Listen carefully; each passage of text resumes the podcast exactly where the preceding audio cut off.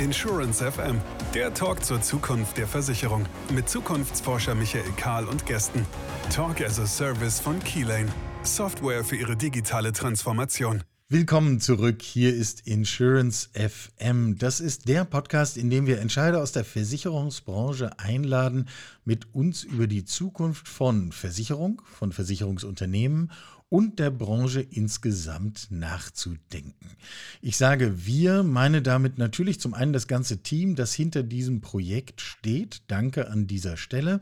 Ähm, und natürlich auch Christoph, Christoph Pavian, Vertriebsdirektor für den deutschsprachigen Raum bei Keylane, der diesen Podcast mit mir moderiert. Hallo Christoph, wie schön, dass du da bist. Ja, hallo und herzlich willkommen auch von meiner Seite aus und freue mich heute wieder eine spannende Folge hier im Insurance FM aufzunehmen.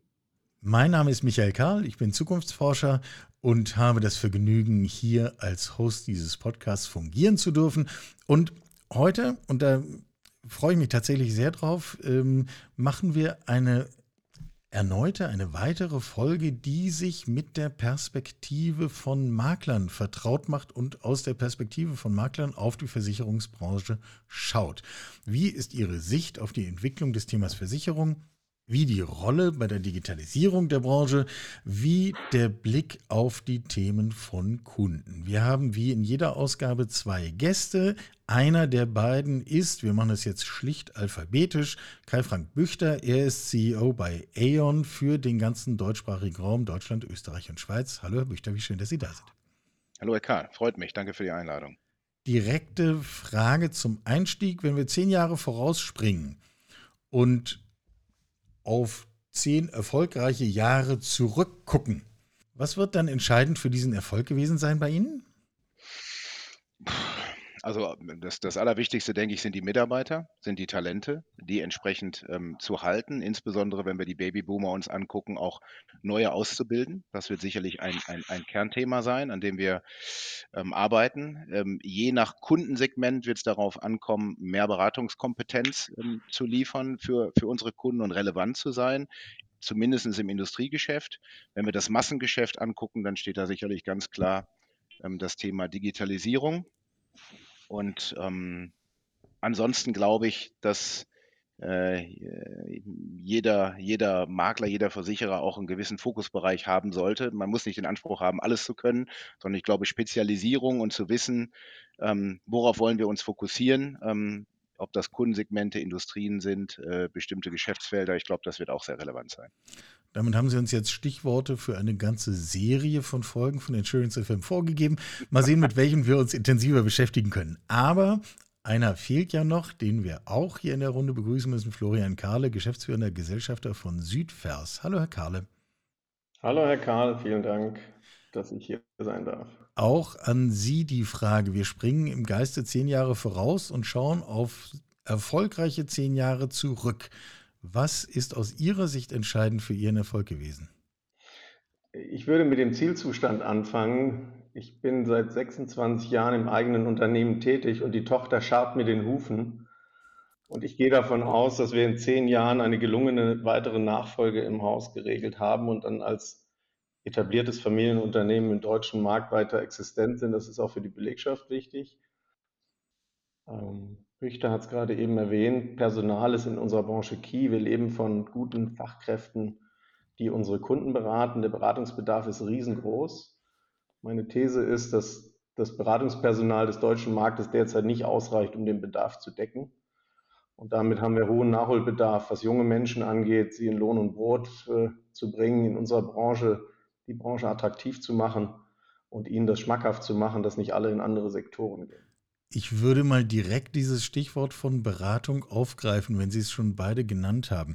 Wenn ich mit Menschen aus der Versicherungswirtschaft spreche, im, im weiteren Sinne, erzählt mir so ziemlich jeder, Beratung ist doch irgendwie das, was alle wollen. Beratung ist befriedigend, das macht Spaß, das fordert heraus. Äh, das ist auch ein persönliches, berufliches Ziel. Ich will gute Beratung anbieten. Und jetzt sagen Sie doch beide, eigentlich ist das unser, unsere Achillesferse. Wenn wir das nicht hinkriegen, dann werden wir daran scheitern. Was ist denn der Weg zu guter Beratung? Naja, das, das Entscheidende ist Ausbildung. Ne? Also wir, ähm, wir, wir, wir brauchen Nachwuchs. Äh, Herr Kahler hat es gesagt, das ist das alles Entscheidende. Ich glaube, da hat die Branche in der Vergangenheit viele Fehler gemacht. Zu wenige haben ausgebildet, obwohl wir hervorragende Systeme mit einer, zum Beispiel mit dem dualen Ausbildungssystem haben. Ähm, und entscheidend ist, dass wir junge Leute für die Branche begeistern und ähm, die von den Alten, von den Babyboomern, die jetzt ähm, in, in Riesenanzahl unser, unser Geschäft verlassen, mit, mit einer wahnsinnigen Erfahrung, die diese Kollegen über die Jahrzehnte angesammelt haben, dass wir diese Transformation hinbekommen. und äh, Beratung geht nur über Expertise. Und unser Geschäft wird immer komplexer. Die Kunden haben immer größere ähm, Herausforderungen zu meistern. Zumindest im Industriegeschäft ist das so, wo wir beide unterwegs sind. Ähm, und von daher ist das Thema Ausbildung und Weitergabe von Wissen das alles Entscheidende. Wie sehen Sie das, Herr Kahle? Ich, ich, würde das ein bisschen differenzierter beschreiben wollen in den, in den Segmenten, in denen wir unterwegs sind. Wir machen Gewerbegeschäft, mittelständisches Geschäft und, und schweres, komplexes industrielles Geschäft. In allen drei Bereichen steigt der Beratungsbedarf. Und die, das Framing drumherum, die weltweite Situation, alles, was Krisen im Moment beschreiben würde, macht das nicht leichter. Jede Krise ist für uns erhöhter Beratungsbedarf in allen Facetten. Und auch viele Dinge, die noch nie da waren, zumindest in unserer Ära noch nie da war, in unserer Zeit nie da war, in unserem Gelernten noch nie da war. Und jetzt kommen, wir brauchen noch viele junge Menschen und diese Branche löst mal keinen Hype aus bei den jungen Menschen. Also wir sind in einer Branche unterwegs, die eine zu den höchst bezahlten überhaupt gehört, was die wenigsten wissen. Ähm, eine doch sehr trockene Materie ist, wenn man sich intensiv damit beschäftigt, aber sie eigentlich inhaltlich total spannend ist. Und die Lobby dieser Branche ist nicht ausgeprägt genug, um das schmackhaft zu machen im Markt. Ich glaube, wir sind einfach unbekannt dafür. Und, und dann wurde vieles in der Vergangenheit einfach noch nicht getan. Wir müssen da nach vorne und diese Krisen, wenn man sich mal inhaltlich damit beschäftigt, was es impliziert, was diese Krisen auslösen bei Kunden, bei industriellen Betrieben, bei Gewerbetreibenden, dann ist das auch spannend, das zu begleiten. Und das muss uns gelingen. Wenn wir jetzt mal zehn Jahre vorausschauen, dann ist mein Anspruch schon, wir wollen zehn Prozent Ausbildungsquote haben. Das streben wir strategisch an. Das schaffen wir derzeit so nicht, ähm, weil auch die Menge draußen an den jungen Menschen gar nicht da ist, die unbedingt zu uns wollen. Das hat, glaube ich, hat nichts mit Südwest zu tun. Das ist einfach die, der, der Markt, die Branche, das Versicherungsthema. Da haben wir Nachholbedarf. Da müssen wir was tun. Da würde ich mich darauf freuen, wenn man sich gemeinsam auf einen Konsens einigt, dass diese Branche das auch erkennt, dass junge Leute kommen müssen. Das ist interessant, äh, denn, denn äh, die jungen Leute, die da sind, sind wirklich begeistert und bleiben in der Regel auch in der Branche und erkennen, dass das äh, nicht nur finanziell, sondern auch vom, von der Vielfalt und von den Herausforderungen ein ganz spannendes Geschäftsfeld ist. Aber wenn Sie, gehen Sie mal zu einer Party und sagen, Sie sind beim Versicherungsmakler, dann entfernen sich die Leute erstmal, ja. Das ist ähm, genau das Thema. Ich glaube, nur Banker sind unbeliebter, wenn man, wenn man, wenn man junge Leute fragt, in welche Branche sie wollen. Ähm, die, die aber einmal da sind, sind begeistert und bleiben in der Branche. Und das ist so ein bisschen eine Diskrepanz und das kann ich nur unterstreichen, was Herr Kahle sagt, wir müssen einfach mehr Werbung machen. Ähm, wir sind jetzt fast bei 10 Prozent Ausbildungsquote, aber wir kommen auch da an unsere Grenzen. Also äh, mhm. was, was es angeht, Talente zu finden und äh, das auch mit der Mannschaft zu stemmen. Also insofern, da müssten viele andere Marktteilnehmer auch deutlich mehr tun, die es sich leicht machen und Talente dann für mehr Geld einfach beim, bei denen, die die Ausbildung auf sich genommen haben und die den Beitrag geleistet haben, dann wegzukaufen. Das, das ist sicherlich ein, ein Thema, aber nicht für heute. Wie wird sich denn das Thema Beratung aus Ihrer Sicht ändern in Zukunft?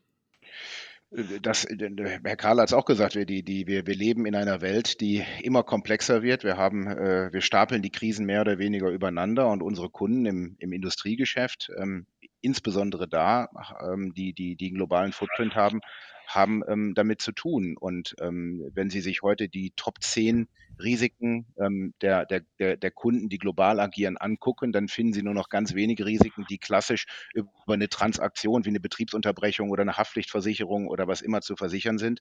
Ganz viele der Themen, ähm, ähm, ich nenne Cyber, ich nenne Supply Chain, ich nenne Klimaveränderung, ich nenne Energiewende, ich nenne ähm, ähm, immer mehr Intangible Assets und weniger Tangible Assets. Ähm, das, das sind alles Herausforderungen, die einen riesen Beratungsbedarf ähm, voraussetzen. Und wenn Sie das gemacht haben, dann gibt es punktuelle Themen, wo Sie auch über eine Transaktion, also über eine, eine, eine, eine Versicherungslösung die eigene Bilanz entlasten können. Aber es ist immer, steht immer ein Risk Assessment, eine Risikobewertung, eine Abwägung. Transferiere ich, trage ich selber, mitigiere ich, äh, minimiere ich Risiken. Das, das geht voraus. Das heißt, Beratung wird immer wichtiger im Industriegeschäft. Mit Commodities einfach nur noch Versicherungsvertrieb zu machen und irgendwelche Standardlösungen ähm, zu, zu broken. Das ist, das ist, das geht noch in einigen Kundensegmenten, aber das wird auch immer schwieriger, weil auch der Mittelstand hat ja mit den ganzen Krisen und mit den Herausforderungen zu tun. Der sitzt ja nicht auf der Schwäbischen Alb, der ist ja auch global. Also von daher, das, das ist das Thema schlechthin. Ich würde es gerne ergänzen wollen. Ich werde ganz oft gefragt, was Digitalisierung und Disruption mit unserer Branche macht. Ähm, nichts, ganz plakativ, nichts im Moment. Es ist, äh, der Beratungsbedarf ist höher denn je.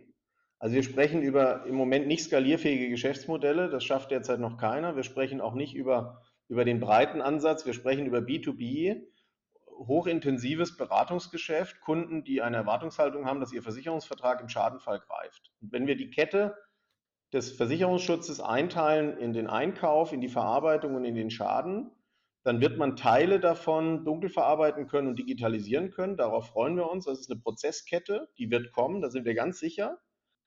Aber der Einkauf ist so tailor-made, er ist so zugeschnitten auf den Kunden, dass zu wenig standardisiert ist und auch standardisierfähig ist. Und im Schadenfall ist überhaupt nicht standardisierfähig derzeit. Es ist ganz viel noch Verhandlungssache und keiner will mit irgendeiner Hotline oder irgendeinem Dunkel-PC sprechen, sondern er will persönliche Beratung haben, wie er da zu seinem Geld kommt. Und ich glaube, das wird oft verkannt. Also deshalb, wir freuen uns, wenn prozessual in dem B2C-Geschäft ganz viel passiert, Dunkel, Ketten, Standards geschaffen werden, BIPRO, GDV, wie, nennen Sie es, wie Sie es wollen. Da hat man sich noch nicht auf einen Standard geeinigt. Und deshalb sagen wir, je mehr Krise, je mehr Beratungsbedarf und je komplexer dieses Geschäft, je mehr brauchen wir Menschen, die das physisch tun. Auch virtuell, aber die es am Kunden tun, am individuellen Kunden. Aber jetzt bringe ich nochmal die beiden Fäden unseres Gesprächs zusammen. Äh, Sie haben beide darauf hingewiesen, wir brauchen mehr von diesen Menschen, die das können und wollen. Ähm, und wir haben naheliegenderweise das Stichwort Ausbildung genannt. Aber um genau diese Dinge zu tun, die Sie beide jetzt gerade beschrieben haben, das kann ja niemand, der in seinem ersten professionellen Jahr nach Abschluss der Ausbildung ist. Ähm, das heißt, eigentlich reden wir doch darüber, dass das ganze Unternehmen, das ganze System sich eigentlich auf so eine Lernreise begeben muss, um mit den aktuellen Krisen, die eine nach der anderen kommen, Sie haben die Themen genannt, ähm, irgendwie umgehen zu wollen. Ist das für Sie ein Thema? Also, äh, ich, ist, also am, am, Ende, das widerspricht sich ja nicht. Äh, auf der einen Seite, wir, wir haben wahnsinnig viele Experten und wir müssen sehen, dass wir ähm, den, den Abfluss ähm, eben durch, durch, durch, durch, durch neue ähm, junge Mitarbeiter, die gut ausgebildet sind, ersetzen. Ähm, denn ich sehe es auch wie Herr Kahler an der Stelle, der, der Beratungsbedarf wird höher und der wird sich im industriellen Geschäft, werden wir vielleicht die K-Flotte digitalisieren oder wir werden Affinity-Business-Modelle B2B2C digitalisieren. Aber ansonsten ähm, ähm, trifft uns das nicht. Das trifft Versicherer. Die, die müssen sich anders aufstellen. Gerade im Privatkunden, im Massen-, im Commodity-Geschäft, da werden ihnen morgen, morgen die Googles und die, die, die, die, die Facebooks und die Amazons dieser Welt werden ihnen das Geschäft wegnehmen. Da, das ist ein anderes Thema. Das betrifft uns als Industriemakler aber in der Form nicht so stark. Das ist, das ist klar. Insofern, wir brauchen beides. Wir brauchen Digitalisierung, vollkommen klar. Das ist ähm, absolut notwendig. Aber es, es, es ist nicht für uns der Gamechanger und nicht so überlebenswichtig, wie es für das Privatkunden und das Massengeschäft ist. Und das trifft im Wesentlichen Versicherer, die ja auch sehr stark noch analog im Agenturgeschäft arbeiten, mit, ihren eigenen, mit ihrem eigenen Direktvertrieb und die werden Riesenprobleme bekommen. Das heißt, auf Ihrer Seite sehen Sie keine oder wenig Digitalisierungsbedarf, um den Vertrieb zukünftig besser zu unterstützen? Da verstehen Sie mich falsch. Digitalisierung ist für uns ein extrem wichtiges Thema, ähm, aber wir müssen beides tun. Wir müssen auf Beratung und auf Know-how, auf Expertise setzen, weil viele Dinge, ich will das gar nicht wiederholen, Herr Kahler hat es wunderbar beschrieben, ähm, lassen sich äh, durch digitale Lösungen und durch durch PCs oder künstliche Intelligenz gar nicht regeln. Das kann unterstützen. Wir müssen effizienter, schneller, besser werden, uns auf Käuferverhalten einstellen und Massengeschäft digitalisieren. Aber ein Großteil unseres Geschäftes ist nicht Masse. Ich würde noch mal gerne einen Aspekt mit reinbringen. In den, in den letzten Jahren haben die Risikoträger, die Versicherer ganz viel Wertschöpfungskette auf den Versicherungsmakler übertragen. Für eine Tätigkeit, die nicht sinnhaft ist, nämlich für den gesamten Verarbeitungsbereich. Wir warten zwölf Monate, teilweise 18 Monate auf gültige Dokumente und Policen. die handgeprüft werden, hinten dran mit allen Klauseln. Drei Seiten, was versichert ist, 56 Seiten Ausschlusskatalog. Jede Klausel ist handmade, tailor-made geprüft. Und da können wir noch so viele Rahmenverträge bringen, die, das Dokument ist entscheidend im Schadenfall. Und diese Wertschöpfungskette wurde in den letzten Jahren auf Makler übertragen, damit wir Geschwindigkeit bekommen und damit wir sauberere Dokumente bekommen. Diese Tätigkeit ist eigentlich ziemlich stupide. Die kann ganz sicher irgendwann ein System übernehmen. Plausibilitäten prüfen, digital abprüfen. Also da muss was passieren. Das geht aber nur, wenn wir nicht ständig Doppeldaten führen. Da sind die Amerikaner uns deutlich voraus, in Amerika, im amerikanischen Markt, was die Standardisierung von Daten angeht. Wir haben gar keinen Standard. Wir haben keine Felder, keine Datenfelder, die zwischen allen Risikoträgern und allen Vermittlern übereinstimmen, sondern die Risikoträger unter sich sagen, wir teilen unser Wissen nicht. Das ist schon mal kontraproduktiv zum eigentlichen Prozess. Da wäre der Amerikaner wahrscheinlich etwas offener, würde sagen, wir teilen unser Wissen auch mit anderen, damit wir alle irgendwie besser werden, das skalierfähiger hinbekommen. Und die Vermittler unter sich sind sowieso eher, eher auf, äh, wir teilen mal lieber auch nicht. Ja? Und dann die, diese Schnittstelle zwischen dem Risikoträger und dem Vermittler noch hinzukriegen, das macht es nochmal komplexer. Der Druck von außen, der steigt, weil der Beratungsbedarf ist da, die Menschen sind schlichtweg nicht da und wir müssen uns irgendwann entscheiden, wo setzen wir die Jetons eigentlich hin. Überall können sie das nicht machen. Also im Schadenfall müssen sie vor Ort sein, im Vertrieb, im Einkauf, in der Beratung müssen sie auch vor Ort sein, aber in diesem Mittelbauch, der gesamte Bereich der Verarbeitung, der wird so auf Dauer nicht stattfinden können. Ist denn das etwas, was auf Sicht so bleiben wird? Oder sehen Sie Möglichkeiten, das zu ändern? Das kann so nicht bleiben, Herr Karl. Wir haben die Kapazitäten nicht. Wir werden gar nicht hinkriegen, in den nächsten Jahren so viele Menschen in Lohn und Brot zu bekommen, wenn die Babyboomer aus unserer Branche noch rausgehen. So viel kommen ja gar nicht nach. Da können wir noch so viel ausbilden. Also es wird nicht gelingen, das aufzufüllen durch neue. Das müssen wir versuchen.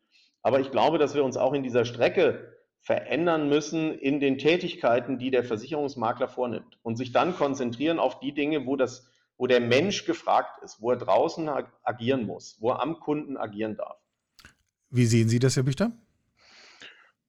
Das, ich sag mal, die, die fehlenden Standards sind in der Tat das größte Problem. Das sehen wir übrigens auch bei ESG oder bei, bei anderen aktuellen Themen. Es gibt da keine Standards. Jeder hat äh, andere Fragebögen. Gucken Sie sich mal die Fragebögen der Versicherer an. Jeder fragt andere Dinge. Keiner weiß, ähm, wird das, werden die Informationen, also wir wissen, sie werden am Ende nicht verarbeitet. Sie werden gefragt, sie werden abgelegt, sie werden aber nicht wirklich bewertet und verarbeitet und ausgewertet.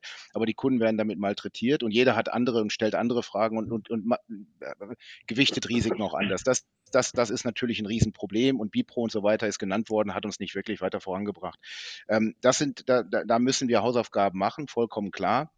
Ich glaube, dass MGAs eine gewisse Rolle spielen können, also ähm, ähm, Multiple General Agents, die ähm, deutlich flexibler sind, auch was Digitalisierung und Verarbeitung angeht. Ich würde jetzt mal ein bisschen Schnellboote bezeichnen, in großen Versicherungskonzernen digitale Lösungen mit Betriebsräten und, und, und und der ganzen alten Datenlogik umzusetzen, wird, wird sehen wir seit Jahrzehnten, dass das nur im, im, im, im Schritttempo vorankommt.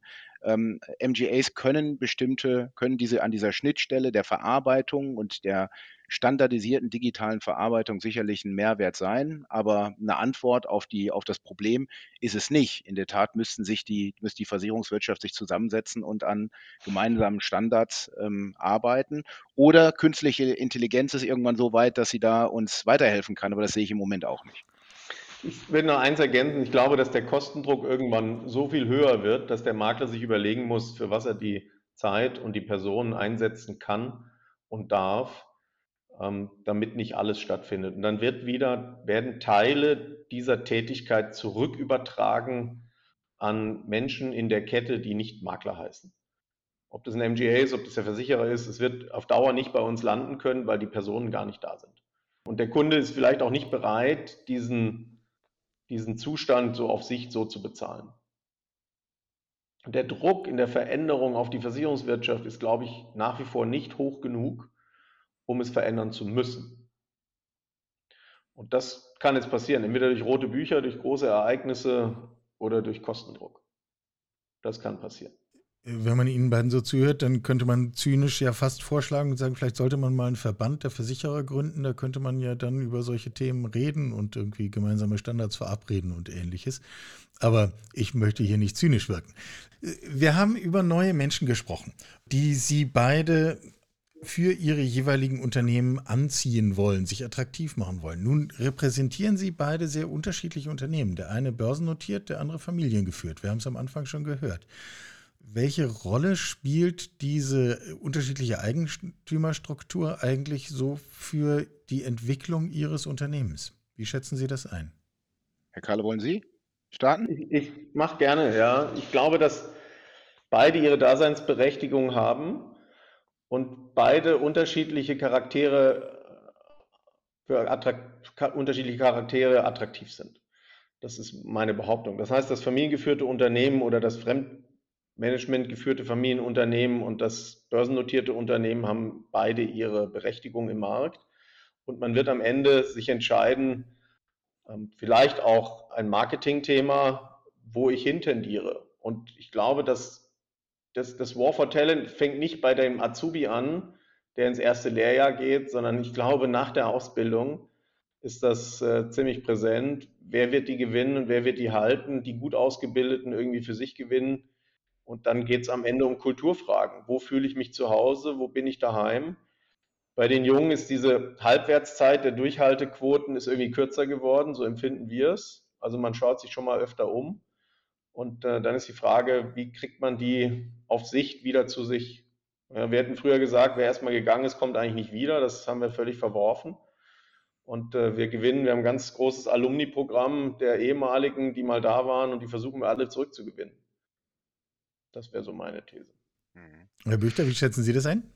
Es ist wie in der, wie in der, in den restlichen, in der restlichen übrigen Wirtschaft genauso. Äh, dort gibt es äh, wahnsinnig erfolgreiche Familienunternehmen, ähm, die all die Vorteile, die kurze Entscheidungswege ähm, von familiären Unternehmen und langfristige langfristige Strategien und Ziele ähm, ähm, durchaus gegen Wettbewerber ähm, positiv spielen können. Und es gibt auch da äh, börsennotierte oder mit Fremdkapital gesteuerte Unternehmen.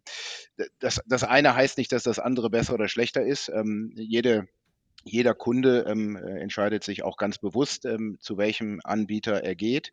Ähm, börsennotiert heißt nicht gleichzeitig kurzfristige Strategie. Ich bin jetzt auch seit 23 Jahren bei E.ON, bin seit zehn Jahren mit dem Hartmut Kremer-Jensen mit meinem, mit meinem äh, äh, Geschäftsführungskollegen, auch noch weiteren Kollegen, aber seit zehn Jahren mit ihm schon in der Geschäftsführung, also auch eine hohe Kontinuität. Wir können natürlich jetzt nicht Business generationenmäßig weitergeben, aber sind eben eben auch sehr lange dabei. Das alles ist sehr, hat eine sehr hohe Kontinuität. Auf der anderen Seite muss man sagen, sind gerade Amerikaner äh, börsennotiert von Quartal zu Quartal am Ende auch äh, Master in der, in der, in dem, in dem, sag ich mal, in der, in dem, in dem, äh, in der Performance, in dem Performance Management. Und man muss auch sagen, ähm, Anleger oder die Börse ist natürlich auch ein guter Gradmesser, ob etwas gut läuft oder ob etwas gut nicht, nicht gut läuft. Ne? Und ähm, wenn irgendwo eine Fehlentwicklung da ist, dann steuert man aufgrund der hohen Transparenz eben auch sehr schnell dagegen. Aber beides hat seine Vorteile. Ich habe nur äh, äh, börsennotierten Makler kennengelernt in meiner Karriere bisher, aber ich kann mir vorstellen, auch beim familiengeführten Unternehmen ähm, gibt es ganz viele, ganz viele Vorteile und kann man sich extrem wohlfühlen. Sie machen beide den Eindruck, als wären Sie mit Ihrem jeweiligen Platz schon durchaus sehr im Reinen. Ähm, Sie haben das Stichwort Kunde genannt. Ist das in der Kundenbeziehung ein Faktor, der einen Unterschied macht? Also bei der Mitarbeiterbeziehung glaube ich sofort, aber wie ist das auf der Kundenebene? Doch, das ist es schon auch. Eindeutig. Also ich glaube, dass die, die, die Großmakler in dieser Welt beim Zugang zu Kunden oftmals einen gleichen Vorteil genießen, weil sie deutlich bekannter sind. Also wir haben wesentlich mehr Aufwand, uns bekannt zu machen. Ich glaube allerdings umgekehrt, die Bindungskraft des Familienunternehmens mit der persönlichen Note, die wir hinten dran ausleben, die ist schon sucht auch seinesgleichen. Wir reden über 97,5 Prozent Retention Rate, da würden sich manche danach schlecken, als 2,5 Prozent Stornoquote, da leben wir ziemlich gut damit und das liegt daran, dass wir eine sehr enge Bindung zu Kunden haben und das werden die Großen auch feststellen, das Abgewinnen von Kunden von uns ist mühsam. Ja. Umgekehrt haben wir es im Zugang eben, wir müssen immer mehrfach erklären, wer wir eigentlich sind und was wir tun und bis wir erstmal dabei sind. Und wenn wir aber dabei sind, dann ist das äh, eigentlich gut. Ja, also wir liegen bei 95 Prozent Client Retention, wir sind da schlechter. trotz alledem ist das, glaube ich, immer noch, wenn man sich andere Geschäftsmodelle anguckt, ein hervorragender Wert. Auf der anderen Seite glauben wir, dass wir als, als internationales Unternehmen, als, als global tätiger Konzern auch schon attraktiv für junge Leute sind, die ähm, auch, ähm, sag ich mal, auf Mobilität und auf den Austausch mit, mit anderen Kulturen und anderen Ländern ähm, durchaus die darauf einen Fokus legen. Auf der anderen Seite ähm, gibt es natürlich ähm, entsprechenden Zugang zum Kapital. Es gibt den globalen Footprint, es gibt deutlich mehr Data and Analytics, was auch in der Beratung entsprechend wichtig ist. Äh, äh, vielleicht auch mehr digitale Kapazitäten oder Möglichkeiten, aber wie gesagt, äh, die, die Kunden in, in wählen sehr genau, ähm, wen, sie, ähm, wen sie sich aussuchen. Und ich glaube, man kann schon sagen, dass familiengeführte lokale Unternehmen auch sehr stark in solchen, in ihren, sag ich mal, Buying Communities, will das mal so neudeutsch nennen, verwurzelt sind und eben sehr stark auch bei regionalen familiengeführten Unternehmen sind und da in der Regel auch ewig bleiben. Ähm, und ähm, wenn wir uns Unternehmen angucken, die vielleicht auch äh, Private Equity finanziert sind, ähm, die deutlich kürzere und andere, sage ich mal, äh, Zyklen haben und vielleicht auch andere Schwerpunkte setzen, die greifen vielleicht eher zu, den, zu den Großmaklern, die, da braucht man nicht viel erklären, die müssen das können und im Zweifel ist, ist das, ist das, äh, ist das Einkaufsverhalten der verschiedenen Kundengruppen und Segmente oder Unternehmensformen eben davon auch ein Stück geprägt. Stichwort international. Äh, Sie haben ja vorhin auch schon sozusagen vom Unternehmer auf der Schwäbischen Alb gesprochen, der aber eben nur physisch auf der Schwäbischen Alb ist und eigentlich international tätig. Ähm, lässt sich das Geschäft, was Sie beide bearbeiten, überhaupt sinnvoll in einem nationalen Rahmen diskutieren, denken, entwickeln? Ähm, oder müssen wir es eigentlich global denken? Also wir denken es definitiv global glaube, ähm, äh, also im Industriegeschäft ist heute ist jeder Mittelständler in irgendeiner Form international. Ähm, von daher, ähm, äh, ja, wir müssen es, der, der, deutsche Versicherungsmarkt ist extrem erwachsen und extrem leistungsfähig. Ähm, trotz alledem, ähm, wir brauchen lokale Betreuung. Wir müssen mit unseren Kunden mit ins Ausland gehen. Wir müssen sie damit begleiten. Und wir sehen immer mehr, dass der deutsche, rein der deutsche Markt ähm, viele Notwendigkeiten, viele Bedürfnisse, Kapazitäten, Know-how, Expertise auch gar nicht mehr abdeckt und wir auch, um unsere Kunden zufriedenzustellen, auch auf internationale Märkte gehen müssen und ähm, die Kunden erwarten das. Also von daher, Deutschland spielt eine wichtige große Rolle, ähm, ist ein, wahrscheinlich mit einer der stärksten Märkte in Kontinentaleuropa, was den Versicherungsmarkt angeht.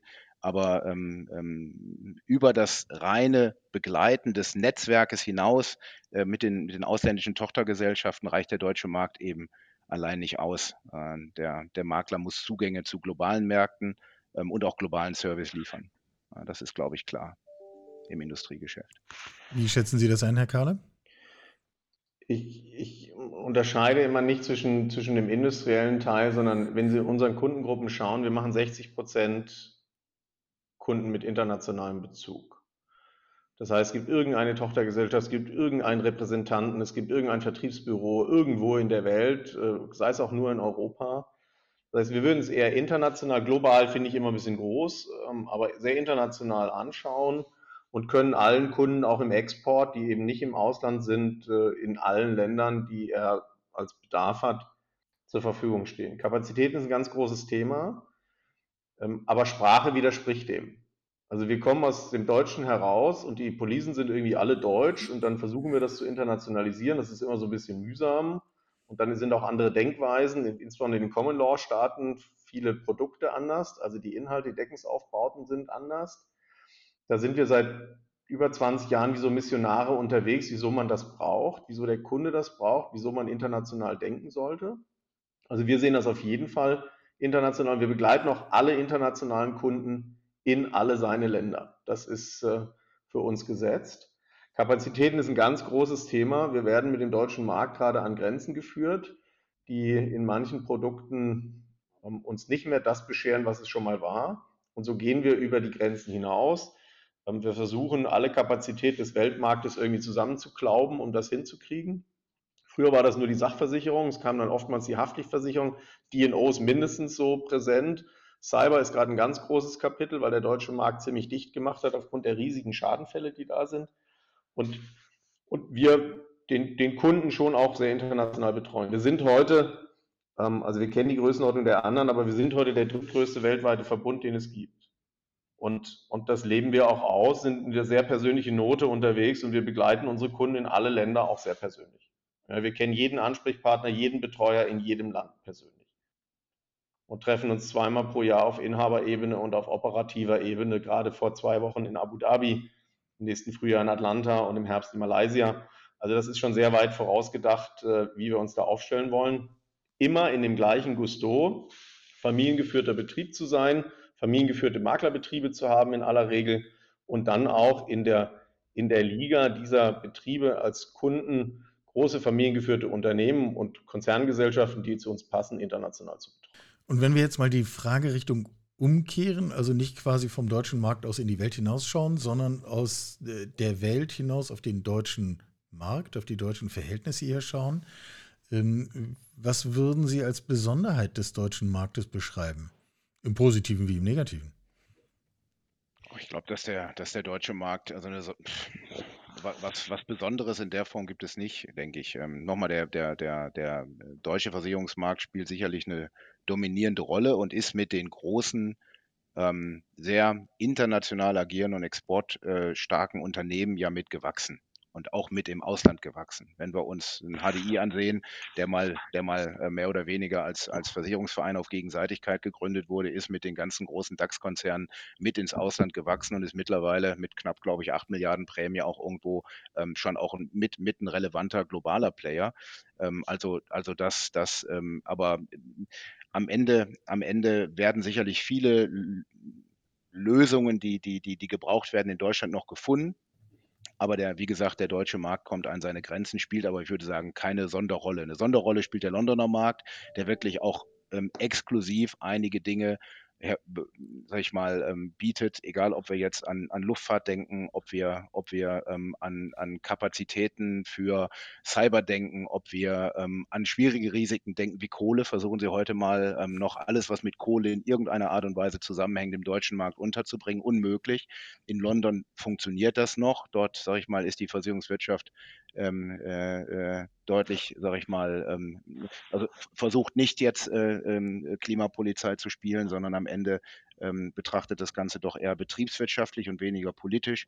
Auch wenn Sie an neue ähm, Innovationen denken, versichern Sie mal jetzt, äh, wir haben gerade äh, das erste große ähm, sag ich mal, Green, Green Hydrogen, also äh, grüner Wasserstoff, eine riesen, riesen Pilotanlage versichert. Im deutschen Markt hat sich, hat sich kein Versicherer ähm, äh, bereit erklärt, ähm, dort äh, äh, tätig zu werden, sondern auch da war es wieder der Londoner Markt, der bereit ist, eben auch in solche, sage ich mal, neue Technologien zu gehen. Der deutsche Versicherungsmarkt ist da sehr traditionell und die Aktuare gucken erstmal zurück und sagen, haben wir, haben wir Modelle, können wir das berechnen, können wir das kalkulieren?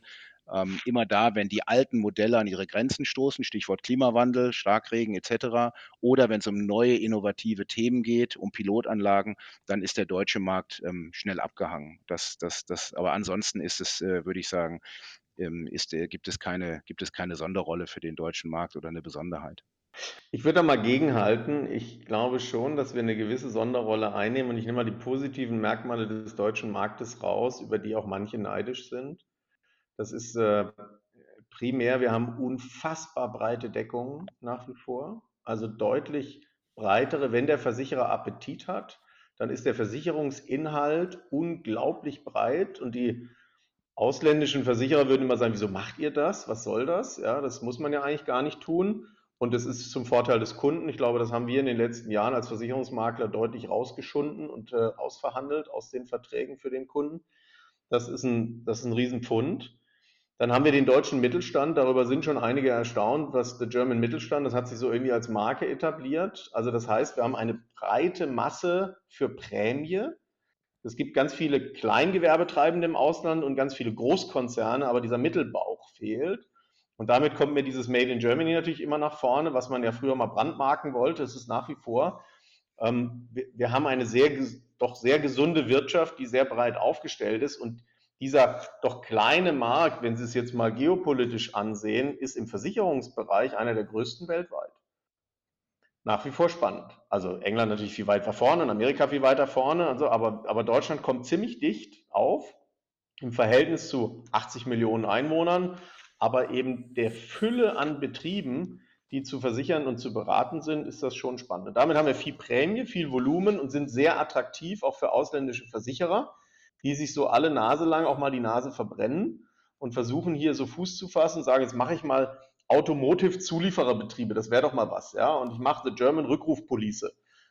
Und, und dann denken die, ja, das ist aber ein ganz spannendes Geschäft, da sind ja ganz viele Kunden und dann kommen die ersten Schäden rein und denken, ja, das ist aber Mist. Ja, wieso gibt es denn da überhaupt Schäden?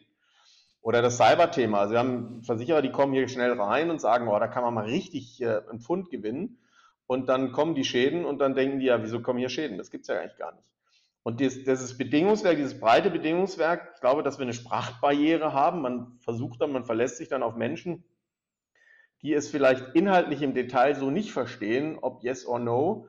Und am Ende ist die Deckung vielleicht breiter, als man vermutet hat. Und damit kommen mehr Schäden in die Regulierung und damit ist man vielleicht doch relativ schnell auch gebrandmarkt in diesem German, in diesem German Market. Ähm, also es hat für und wider. Aber ich glaube schon, dass wir immer noch eine gewisse Sonderrolle einnehmen hier, mit vielem noch nicht mithalten können, was im Ausland ist und vielleicht auch nicht wollen. Aber es ist ein sehr, sehr spezieller Markt. Gehen Sie mit der Einschätzung mit, Herr Büchter? Das ist ja letztlich, reden wir ja über, Sie haben es sprachlich genannt, ich würde es ein bisschen erweitern, eigentlich über kulturelle Phänomene. Na gut, das, ich glaube, das ist jetzt aber nicht ein reines deutsches Thema. Der Markt in Europa ist insgesamt ähm, sehr ähm, sehr differenziert. Gehen Sie in die Schweiz, äh, dort sind wieder ganz andere Player. Das ist äh, ein regulierter Markt, ein abgeschotteter Markt. Gehen Sie nach Österreich, da haben Sie ein Duopol, da haben Sie im Endeffekt zwei Versicherer, die das, die, die, die, die dort mehr oder weniger das Geschäft äh, unter sich aufteilen und, und bestimmen. Gehen Sie nach Frankreich. In Frankreich, äh, da braucht, also die brauchen die Engländer nicht kommen und auch die Deutschen nicht kommen. Die Franzosen haben auch den Anspruch, ähm, das können wir alles selber ähm, und, und sehr protektionistisch. Also ich glaube, das ist deshalb der deutsche Markt ist ein guter Gesellschaft. Wie gesagt, er ist sehr erwachsen, er, ist, er ist über, über, ähm, hat wahnsinnig viel Erfahrung, eben aufgrund der, der, der, der Industrie, der, die, die hier ist und über, über ähm, über ähm, mehrere oder, oder äh, man muss ja schon fast sagen, über Jahrhunderte, zumindest Dekaden mitgewachsen ist und ein wahnsinniges Know-how aufgebaut hat.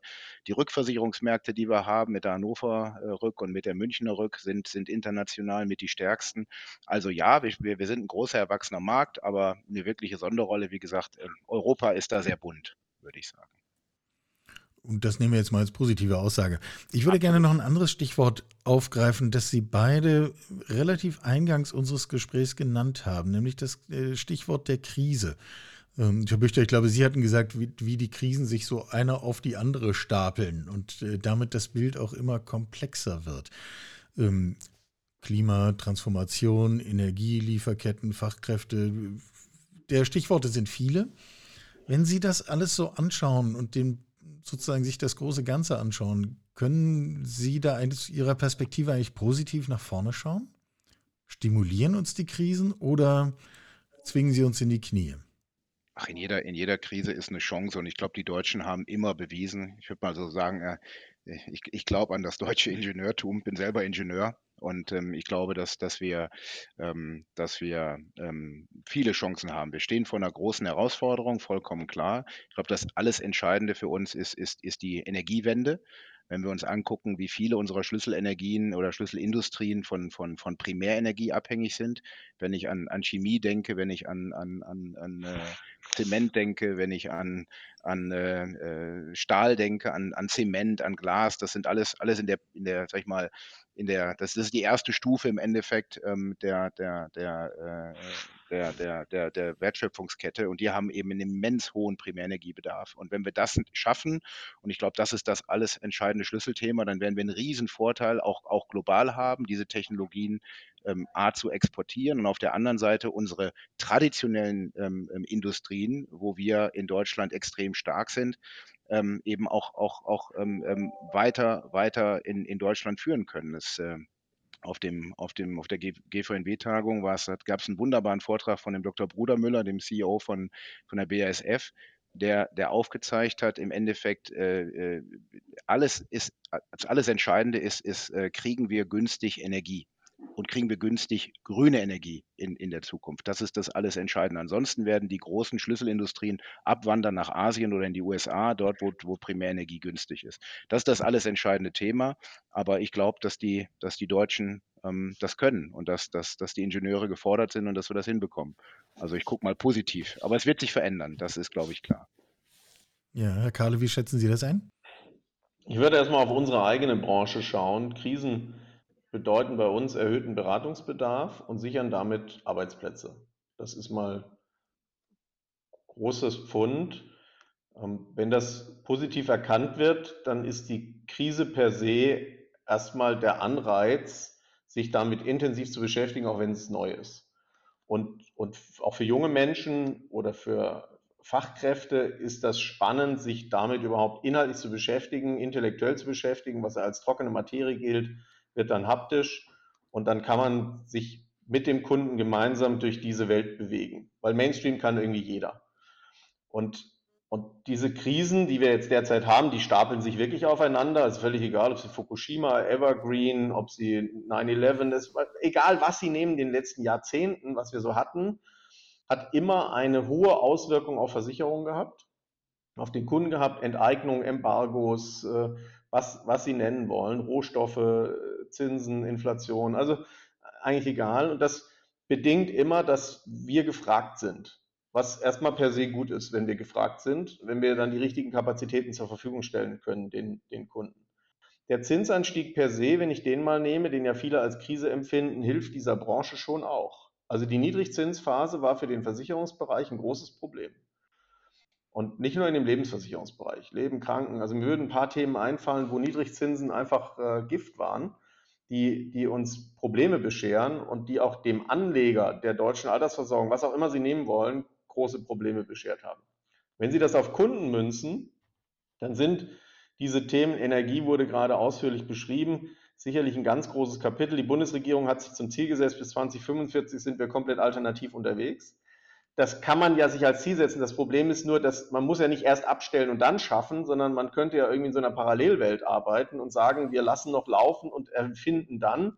Ich glaube, man empfindet, dass der Druck dann nicht ausreichen würde, um sich zu innovieren und zu, zu, zu verändern. Und damit stellt man erstmal ab, dann stellt man irgendwie fest, oh, wir sind ja ein bisschen abhängig von. Ich glaube, da sollte man höllisch aufpassen, dass man nicht zu abhängig wird von der anderen Welt, ähm, die uns dann unser, unsere Freiheit gewährt über die nächsten Jahre.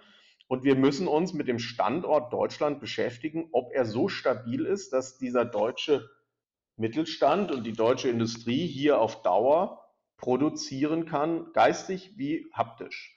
Also geistig wie, wie Produkt, produktseitig. Und, und das wird schon ein Kernthema sein. Ich glaube, diese Krisen, die jetzt da sind, hat man im Vorfeld ein bisschen runtergespielt oder unterschätzt, hat keiner so richtig damit gerechnet.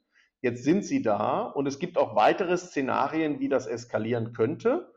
Das wäre jetzt an uns, sich mit diesen präventiven Dingen risikotechnisch zu beschäftigen. Da gibt es ein paar gesetzliche Vorlagen, da will aber keiner so richtig ran, ja, das zu verschriftlichen und da etwas intensiver einzusteigen. Ähm, Risk Management ist so eine Floskel, weiß nicht, bei uns heißt das dann immer, wir gucken uns den Brandschutz an. Nee, das ist nicht gemeint damit. Wir reden über globale Wertschöpfungsketten, wir reden über Energiezulieferungen, wir reden über Redundanzen, wir reden über Cyberprävention. Also da würden mir ganz viele Stichworte einfallen, mit denen wir uns zu beschäftigen haben. Und dann muss der Standort Deutschland für die Industrie gesichert sein.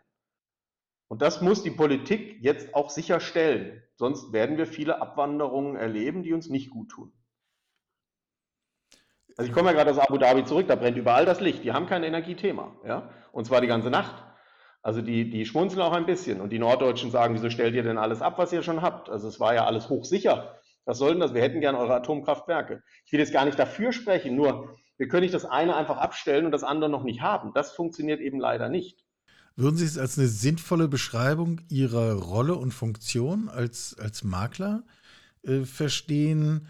zu sagen, in dieser krisenhaften, durchaus auch unübersichtlichen und in Teilen schwer vorhersehbaren Situation sind wir eigentlich ein erster kompetenter Ansprechpartner für unsere industriellen Kunden? Also Absolut. jetzt noch gar nicht beim Vertrieb von Produkten, sondern beim, beim Verstehen der eigenen Situation und der Entwicklung äh, der eigenen Zukunft. Ich, ich, ich versuche das mal von zwei Seiten der Medaille zu, zu, äh, zu beschreiben. Auf der einen Seite haben wir eingangs gesagt, der Beratungsbedarf unserer Kunden wird immer größer. Und in der jetzigen Situation, wo viele eben mit einer Vielzahl von, von Krisen oder von Herausforderungen beschäftigt sind, alle zur gleichen Zeit in einem schwierigen geopolitischen Umfeld, ähm, ist, das, ist, ist der Bedarf umso größer. Auf der anderen Seite, wenn wir uns äh, ansehen, wie sich unsere Branche ähm, entwickelt hat, dann muss man sagen, haben wir schon an Relevanz verloren. Ich hatte eingangs gesagt, viele der Themen, die die Unternehmen heute umtreiben, egal ob Mittelständler oder Großkonzern, ähm, sind mit den klassischen Lösungen der, der, der klassischen Versicherungswirtschaft, also mit der Sach- und Haftpflichtversicherung und, und mit, der, mit der Transportversicherung und vielleicht noch mit einer DNO und mit sowas, was, was man Cyber nennt heutzutage, ähm, überhaupt ähm, ähm, ähm lösbar. Und ähm, wenn wir uns mal angucken, wir haben Ende der 80er Jahre, ähm, das ist jetzt, sind jetzt US-Zahlen, ich habe die deshalb, weil, weil, weil unser US-Chef vor ein paar Tagen in Deutschland war und äh, das Bild gezeigt hat und er hat das Innovation Gap genannt und ich fand das hochinteressant hat noch, hat die, die Versicherungswirtschaft in den USA noch drei Prozent vom gesamten Bruttoinlandsprodukt ausgemacht. Wenn wir uns das heute angucken, ist es noch 1,7 Prozent vom GDP. Also wir haben fast die Hälfte unserer, unserer Bedeutung ähm, an der US-Wirtschaft, aber das wird in Deutschland und Europa nicht anders sein, ähm, eingebüßt in den letzten 30 Jahren. Und das hängt eben damit zusammen, dass eben auch die Fortune 500 heute ganz anders aussehen. Ähm, ich hatte das eingangs auch schon gesagt, wir, früher haben wir Gebäude und Unternehmenswerte und so da weiter. sind heute äh, deutlich mehr Facebooks dabei. Genau, und heute haben wir deutlich mehr Intangible als Tangible Assets und wir können immer noch wunderbar einen Kfz-Rückruf machen und Gebäude versichern und einen Transport versichern. Das können wir wahrscheinlich äh, äh, wie, wie kein anderer. Aber die vielen neuen Themen, die da ähm, auf die Unternehmen zukommen, da haben wir, da haben wir keine Antwort drauf, auf, auf viele Risiken. Und diese ähm, sind, sind, sind deutlich deutlich bilanzgefährdender und deutlich volatiler als die Themen, die wir klassischerweise ähm, tun. Deshalb sehe ich das, sehe ich das durchaus durchaus differenziert. Auf der einen Seite sind wir mehr gefragt denn je als Berater. Auf der anderen Seite können wir für viele Probleme, die Unternehmen haben, gar keine Lösung bieten und auch gar keine Beratungslösung bieten. Also ich sehe das so ein bisschen differenziert. Auch ein bisschen selbstkritisch auf unsere Branche mal. Wir müssen uns hier ja nicht selber belobhudeln, sondern auch durchaus sagen, auch wir haben Hausaufgaben zu machen und wir werden an manchen Stellen sind wir nicht mehr so relevant, wie wir es gerne wären. Herr Kahle, wie kommen Sie aus dieser Ecke wieder raus? Also ich glaube, wir haben, wir haben eine hohe Neigung, Kunden zu finden, die uns äh, als relevant empfinden und die uns auch benötigen. Das gelingt uns nach wie vor ganz gut. Ähm, mit den modernen Themen werden wir uns beschäftigen. Ja, wir haben Hausaufgaben zu machen. Wir müssen uns da innovieren. Wir müssen modern mitwachsen. Auch die Produkte, die es hinten dran gibt, sei sie vom Makler entfunden oder vom Versicherer, ist völlig egal, müssen sich dieser modernen Landschaft anpassen. Da ist vieles nicht mehr so greifbar, wie es früher mal der Fall war. Also die, die Feuerversicherung ist etwas klassischer, ja, aber alles, was intangible ist, ist eben nicht so greifbar. Und da tut man sich schon schwer, weil es ist nicht mehr so vorhersehbar. Es hat keiner so die Erfahrung damit. Und der DNO-Markt war ja relativ schnell verbrannt in Deutschland, bis er sich erfunden hat äh, oder neu erfunden hat und dann, und dann in die Breite ging. Gleiches passiert gerade mit dem Cybermarkt. Keiner weiß so richtig. Und wir stellen fest, je größer die Gesellschaft und je größer der Kunde ist, je je heterogener ist dessen Landschaft, also da ist auch viel Nachholbedarf draußen, äh, um ihm aufzuzeigen, wenn das Risiko versichert werden soll, dann müssen wir eben weltweit auch gewisse Standards einhalten. Das gelingt so noch nicht. Also wir, es gelingt uns schon noch, diese Firmen zu finden, die diesen Beratungsbedarf haben. Davon gibt es äh, wahnsinnig viele draußen. Aber wir müssen mit der Zeit gehen. Ja, da passiert einiges jetzt und wenn wir alternativ werden, wenn sich die Mobile verändern, wenn, da wird ganz viel noch auf uns zukommen und ich glaube, wir müssen am Ball bleiben. Nicht ausruhen, das ist nicht der Fall. Also ein schöneres Schlusswort hätte ich jetzt auch nicht finden können als nicht ausruhen. Das äh, fasst das doch eigentlich ganz gut zusammen, ob wir über die Krisen gesprochen haben, über die Standards gesprochen haben, die es braucht, um eine bessere Zusammenarbeit zu gewährleisten, über die internationale, in Teilen globale Perspektive. Nicht ausruhen ist doch schon mal ein Anfang, wenn es darum geht, sowohl eine Rolle für Makler als auch für die Versicherungswirtschaft, als auch dienend für die Wirtschaft insgesamt heraus zu beschreiben. Ich danke, wir danken, Christoph Pavian und ich danken sehr Kai-Frank Büchter, CEO bei Aeon für den deutschsprachigen Raum und Florian Karle, Geschäftsführer Gesellschafter Südvers. Danke für Ihre beiden Zeiten. Danke Ihnen. Sehr gerne. Insurance FM, der Talk zur Zukunft der Versicherung. Mit Zukunftsforscher Michael Kahl und Gästen. Jeden Monat im Gespräch mit Entscheidern und Treibern der Versicherungswirtschaft. Talk as a Service von Keylane. Software für Ihre digitale Transformation.